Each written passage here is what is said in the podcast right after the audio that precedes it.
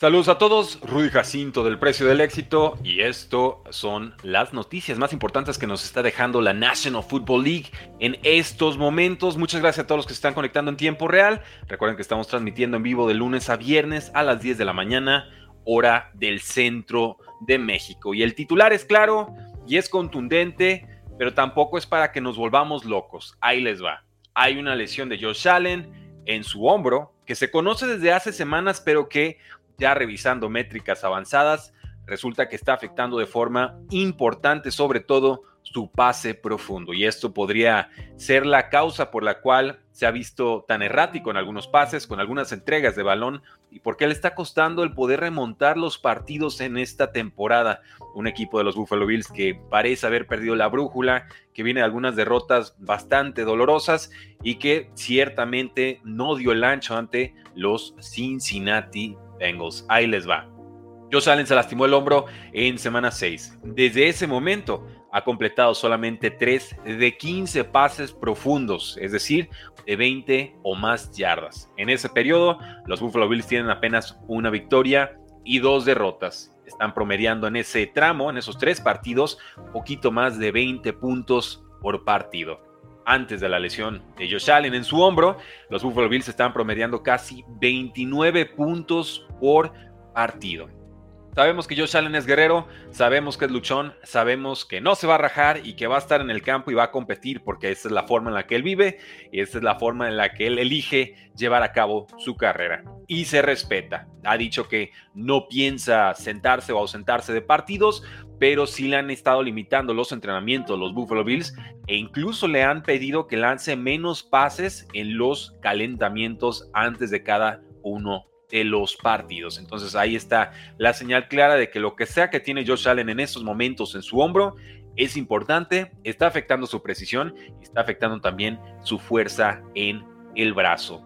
Le preguntaron hace poco a Josh Allen sobre el rendimiento ofensivo del equipo y nos dice, él, él tiene toda confianza en este, en este roster y confirma, estamos al filo, estamos a punto de ser la ofensiva que sé que podemos ser. Entonces, ¿Qué opinan ustedes, damas y caballeros? ¿Es la lesión de Josh Allen en su hombro eh, factor clave en esta racha negativa que tienen los Buffalo Bills?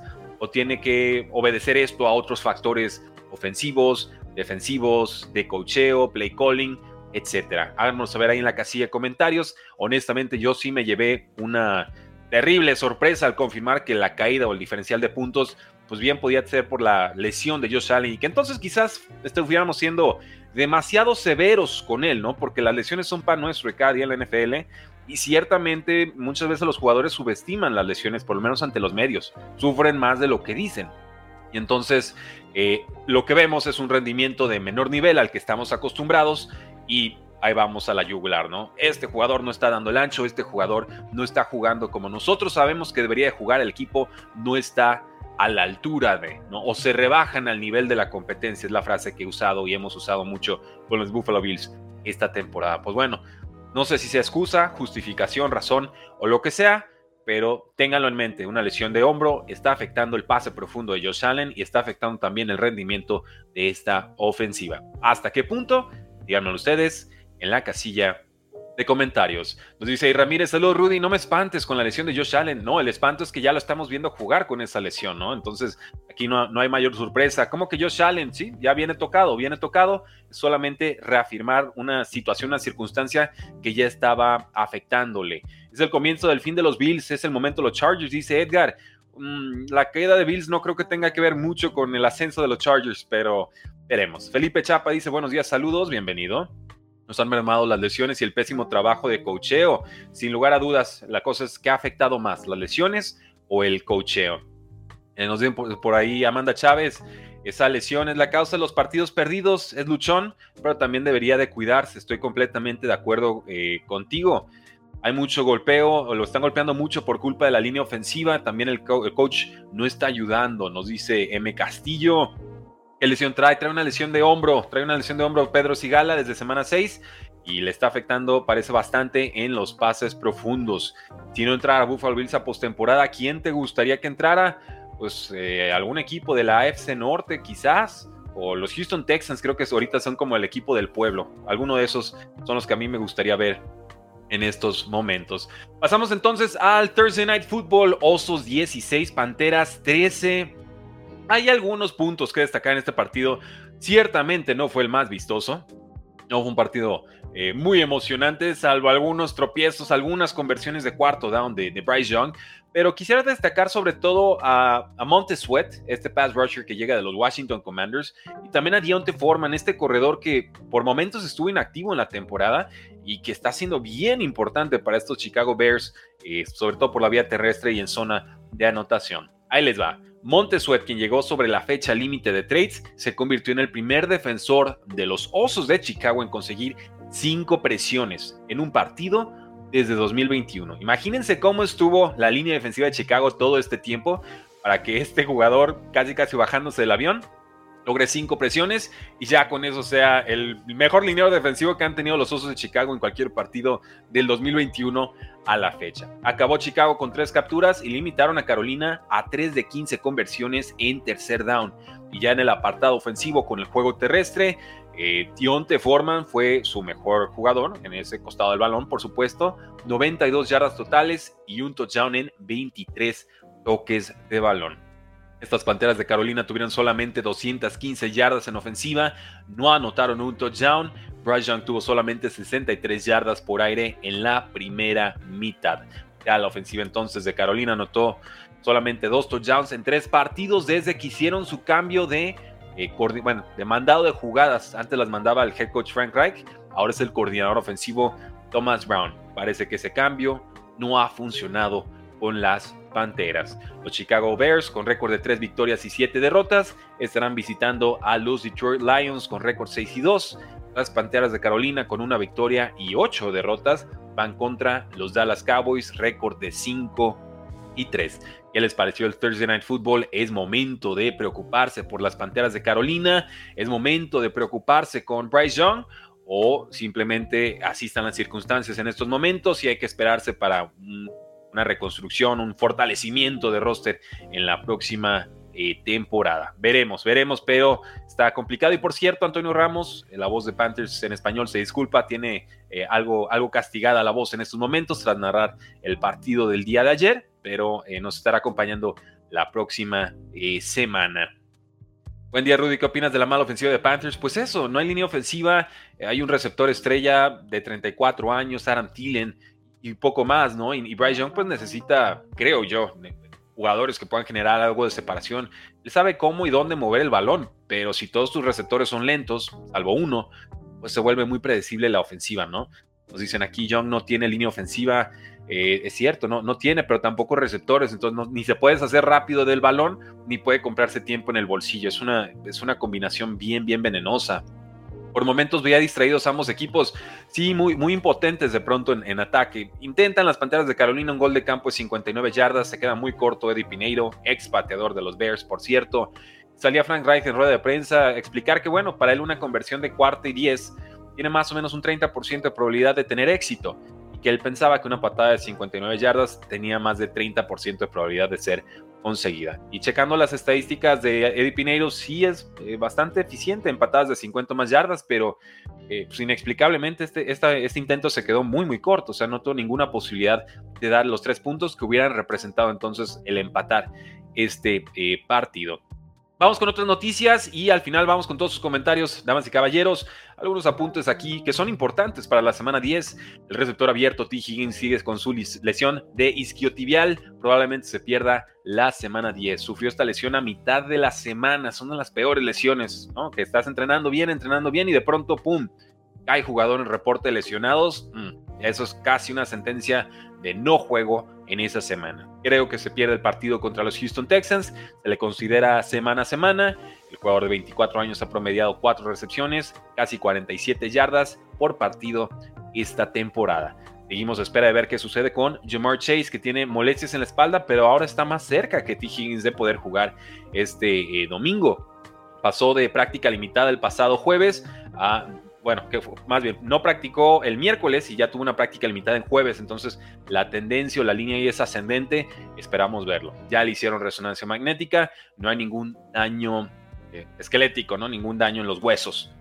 Veremos qué puede hacer Jamar Chase limitado junto a un Tyler Boyd en el slot, junto a Trenton Erwin, que ha jugado bien ante la ausencia de T. Higgins, y un novato, André Osivas, que yo ya guardé en un par de ligas de dinastía, un jugador muy, muy grande, que creo poco a poco irá creciendo de rol en esta ofensiva.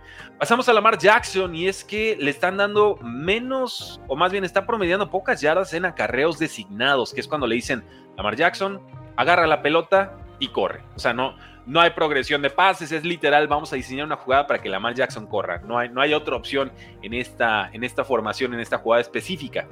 Son acarreos que generalmente le han dado a Lamar Jackson, son acarreos en los que históricamente ha sido sumamente productivo.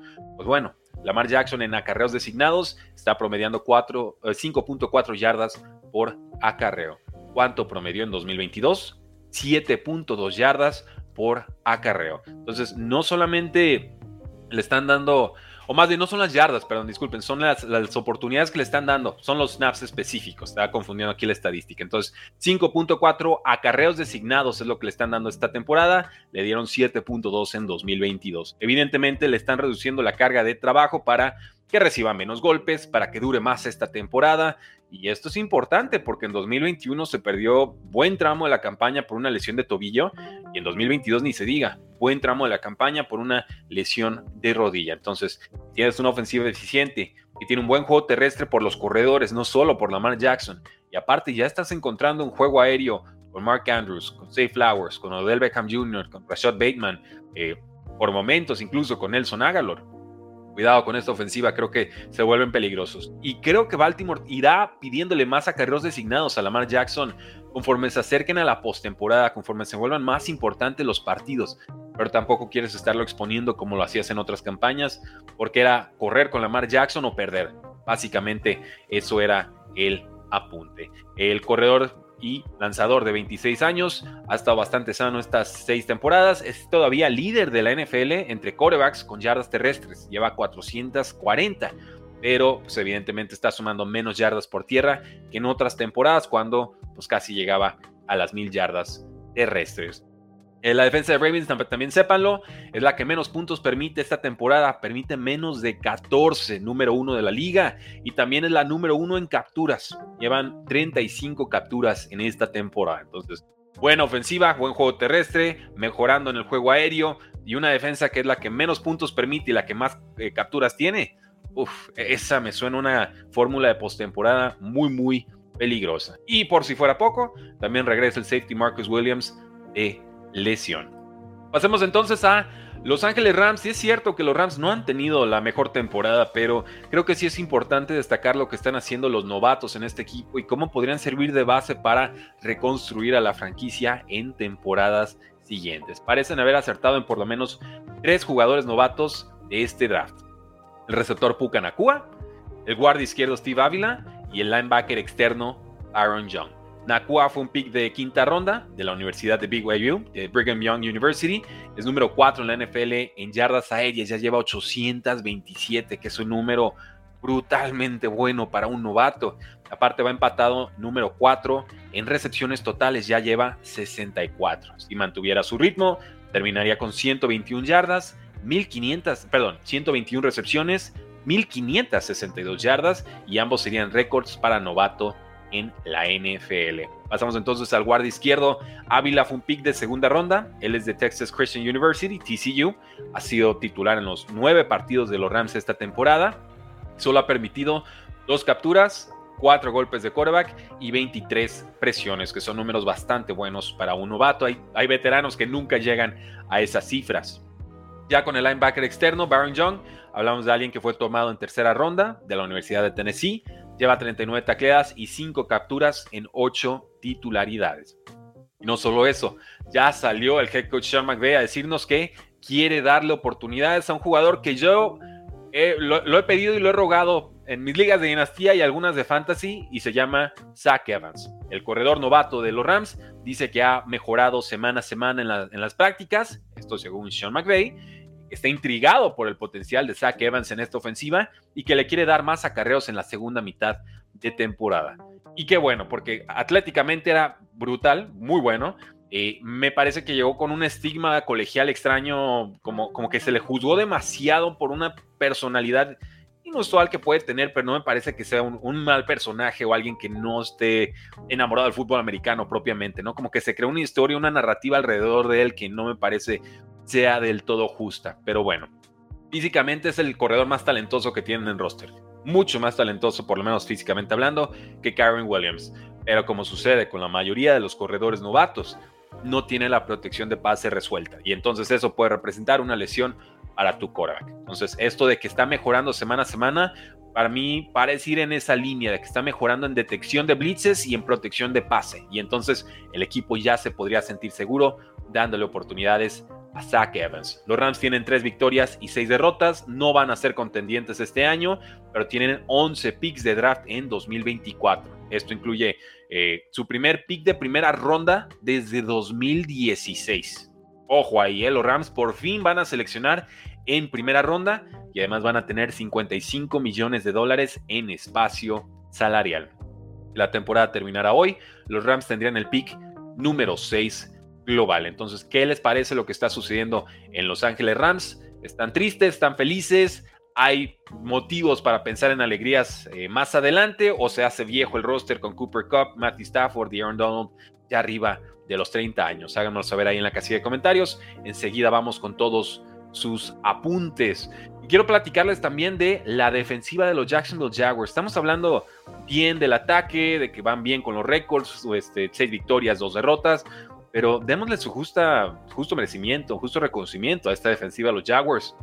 Son líderes en recuperaciones del balón, ya llevan 18. Son el equipo número 8 en puntos permitidos, permiten 19 y medio por partido. Esta unidad además este, solamente ha permitido puntos en 27% de los drives rivales, que es la cuarta mejor cifra de la NFL. Hablamos de que solamente les han anotado en 26 de 95 drives este, o series ofensivas en esta temporada. Los Jacksonville Jaguars limitaron a los Chiefs a 17 puntos en semana 2, limitaron a Buffalo a 20 puntos en semana 4, cuando Josh Allen todavía estaba sano del hombro. Esta, esta defensiva tiene jugadores importantes como el pass rusher Josh Allen, como el cornerback, eh, cornerback Darius Williams, como el linebacker Oluokun y el safety Andrew Cisco. Entonces es una unidad que se ha conjuntado muy bien, es joven, es rápida y está siendo sumamente productiva. Josh Allen está empatado en número 3 con número de capturas, ya lleva 9 esta temporada y, el cornerback Williams pues es uno de los corners mejor calificados por Pro Football Focus en esta temporada. Tiene calificación de 85 y medio. ¿Por qué destaco esto? Porque los Jacksonville Jaguars serán locales y no son favoritos contra los San Francisco 49ers. Recuerden, Jacksonville récord 6 y 2, 3 puntos en desventaja según las apuestas contra los 49ers de récord 5 y 3. ¿Están en lo correcto o no en lo correcto estas apuestas? Háganos saber en la casilla de comentarios. Y unos últimos apuntes antes de pasar a la sesión de preguntas y respuestas. Gracias a todos los que están conectados. Dejen su like, Dejen su comentario, suscríbanse al canal, los tres pasos claves para que este live llegue a más personas y por supuesto para que este canal pueda seguir creciendo. Muchas gracias, ahí los espero con su like. El corredor de Cardinals, James Conner, tiene una lesión de rodilla, pero ya practica con el equipo. Podría debutar junto a Kyler Murray. El tackle izquierdo de los 49ers, eh, Trent Williams, tiene una lesión de tobillo. Regresó a práctica. Podría, podría, podría jugar contra los Jacksonville Jaguars. No es seguro receptor de Falcons, Drake London, lesión de ingle, ya practica sin limitaciones, sí jugará esta semana.